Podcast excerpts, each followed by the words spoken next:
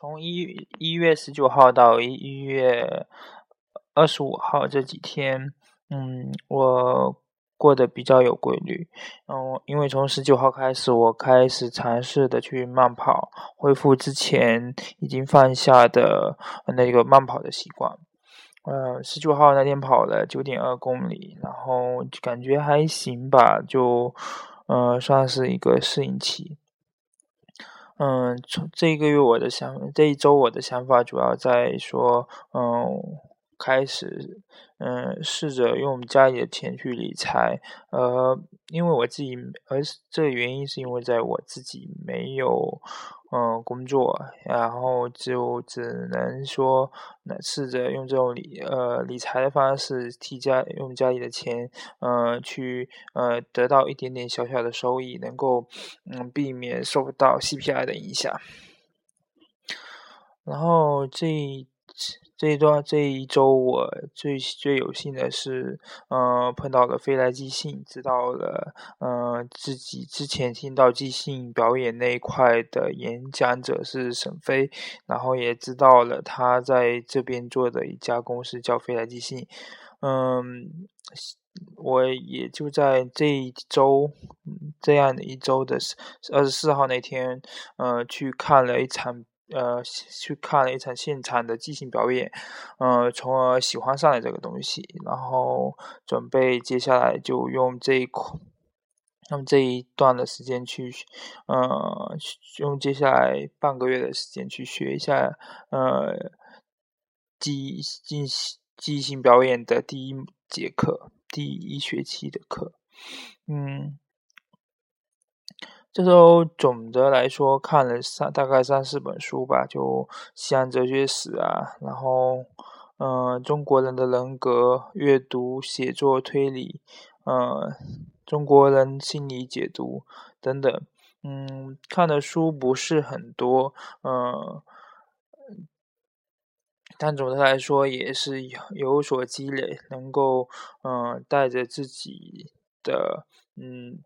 一个新的状态去学习，呃，通过锻炼呢，就能够去有更好的效率去学习，嗯，也在，也在说进一步去提高自己的一个学学习的能力，嗯。中，因为我现在还不到成绩，所以在准备复试方面其实用功不是特别多。嗯，说实话，呃，研究生能不能考上，其实我自己并不清楚。嗯，考试这个东西一半看努力，一半看天命了。嗯，其实不是说我自己说了就能够算的，就算是说，嗯，考我就算是我考上了。嗯，我也不想说就跟着老师去学，而在外面没有说，嗯，有其他方面的成长，也因此现在找到的一条路就是想说，在嗯未来这几个月之内可以把即兴表演这块的东西学会，认认真真的去跟着老师去学习，然后交一些外面的朋友，然后能够见一些世面，嗯。嗯，至于我自己还有其他方面的，也想到了说，嗯，马拉松这一块，呃，也可以继续尝试吧。看完了《奔跑的力量》之后，其实觉得自己的身体也许永远达不到那种铁人三项的那种标准、那种水平，但我能够通过马拉松这种。